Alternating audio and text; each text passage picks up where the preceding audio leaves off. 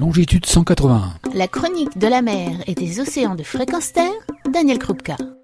Bonjour, ces temps troublés suite à la crise du coronavirus montrent des troubles particuliers en matière de respect du droit de l'environnement et de celui des océans. Des troubles car on a du mal à s'y retrouver entre les discours, l'application du droit existant mis en place en matière d'environnement, et puis ce que nous ferons post-Covid suite à ces changements tant réclamés, mais qui risquent de faire si nous, citoyens, ne nous mettons pas à les réclamer fortement à nos élus. Voyons quelques exemples de nos deux facettes, ce qui va bien, notre côté Dr Jekyll, et ce qui va mal, notre côté Mr Hyde. La schizophrénie à personnalité multiple n'est pas loin, comme vous allez le voir. Tout d'abord, notre côté Dr Jekyll en matière de droit. Les droits de l'océan semblaient en bonne forme récemment. Et oui, tout arrive, et notamment la condamnation prononcée, aux dépens de pêcheurs et de restaurateurs de la région de Marseille, par la Chambre correctionnelle du tribunal judiciaire dans un jugement prononcé le 6 mars dernier. Le sujet, le parc national des Calanques, sollicitait que le préjudice écologique causé au patrimoine marin dont il a la conservation, à savoir la pêche illégale d'oursins, de poulpes et de poissons, soit réparé par des pêcheurs fautifs que l'on qualifiera de braconniers. Ce jugement est quasiment une première. En effet, le parc des Calanques fondait sa demande en réparation au titre du préjudice écologique uniquement, sur les atteintes causées aux éléments ou aux fonctions des écosystèmes, et non plus au titre d'un préjudice causé à la collectivité par l'atteinte à des ressources communes. Et ça change tout. En fait, la réparation du préjudice écologique est reconnue depuis le naufrage de l'Erika et s'est inscrite depuis 2016 dans le Code civil aux articles 1386-19 et suivants et force est de constater que depuis 2016, son application avec une reconnaissance du préjudice écologique devant les tribunaux n'a pas été probante. Or, dans ce cas de braconnage, le jugement rendu par le tribunal judiciaire de Marseille est remarquable.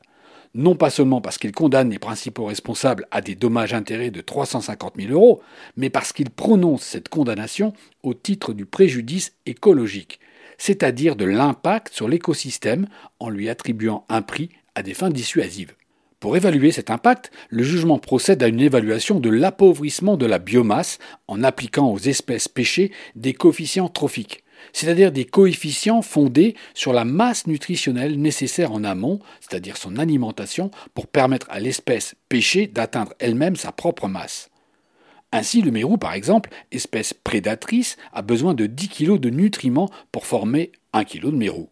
Par conséquent, pêcher un mérou d'une masse de 30 kg revient à prélever l'équivalent trophique de 300 kg. Dans le cadre de notre jugement, l'impact sur la biomasse des calanques au cours de trois années de pêche illégale a été évalué à 194 046 oursins, 289 kg de poulpes et près de 45 tonnes de poissons. Imaginez donc l'impact sur nos mers et nos océans quand les quatre pêcheurs qui étaient incriminés ne représentent qu'une infime partie des activités de pêche illégale sur notre littoral. Pour régénérer l'écosystème en fonction de la biomasse prélevée uniquement sur la zone côtière des Calanques, le jugement considère qu'il faudra régénérer l'équivalent de biomasse de près de 70 hectares de parcs marins, d'où les dommages-intérêts de 350 000 euros on en déduit que le vivant n'a pas de prix et que sa valeur réelle n'est certainement pas celle du kilogramme chez le poissonnier du coin. La valeur de la biodiversité n'est pas un prix fixé par le marché de l'offre et de la demande, mais bien celui de la nécessité la plus absolue, celui de la vie de demain. On ne peut qu'applaudir à cette application du droit des océans au titre du préjudice écologique.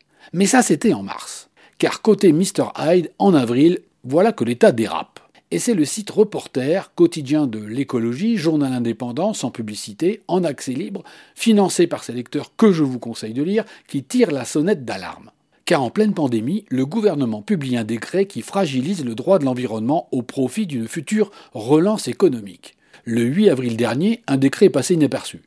Il permet au préfet de déroger à certaines normes réglementaires dans des champs d'application aussi vastes que la construction, le logement, l'emploi, les subventions, l'aménagement du territoire, mais aussi et surtout l'environnement. Ah, l'environnement semble redevenir la cinquième roue du carrosse, car le préfet pourra passer outre les limites imposées en matière de prévention et de respect de l'environnement. Une marche arrière tendancieuse, car le préfet, en digne représentant quasi monarchique d'un État qui en prend la forme, pourra limiter la durée d'une enquête publique, se moquer d'une étude d'impact, restreindre certaines consultations préalables, voire déroger à la nomenclature dite ICPE des installations classées pour la protection de l'environnement.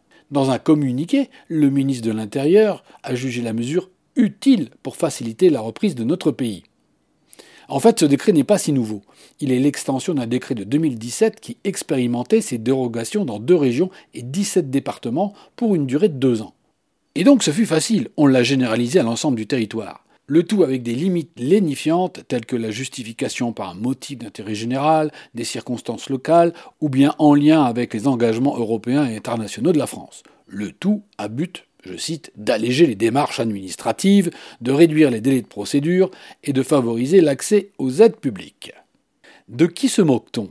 Le champ d'application est flou, sujet à interprétation juridique. Il affaiblit toutes les lois et règles de protection, sabotant ainsi le droit de l'environnement. Au diable ce qui empêche de tourner rond. Les bénéficiaires sont lobby industriel, agricole, immobilier, avec des risques de dérive concentrés dans les mains d'un seul homme, le préfet, et qui plus est dans un contexte de plan de relance économique fort et rapide. Le rôle du préfet est essentiel, ce n'est pas une nouveauté, c'est bien cette fonction que les associations écologistes retrouvent en face d'elle le plus souvent, notamment en matière de droit, de son application, ou plutôt de sa violation ou dérogation le préfet est soumis largement aux pressions économiques. Souvenez-vous, Sivins, Notre-Dame-des-Landes, pollution d'ArcelorMittal à Force-sur-Mer, usine totale de la Med, bourg rouge du parc des Calanques, requin à la Réunion, les situations pour lesquelles les préfets ont autorisé des actes illégaux sciemment ou à l'opposé de l'intérêt commun sont légion. Nous y reviendrons dans un prochain épisode de cette série sur les droits de l'océan. En attendant, le monde d'après Covid risque non pas de ressembler au monde d'avant, mais à être pire, un monde sans foi ni loi, plus antérieur à la crise qu'on ne le croit. Retrouvez et podcastez cette chronique sur notre site fréquenceterre.com.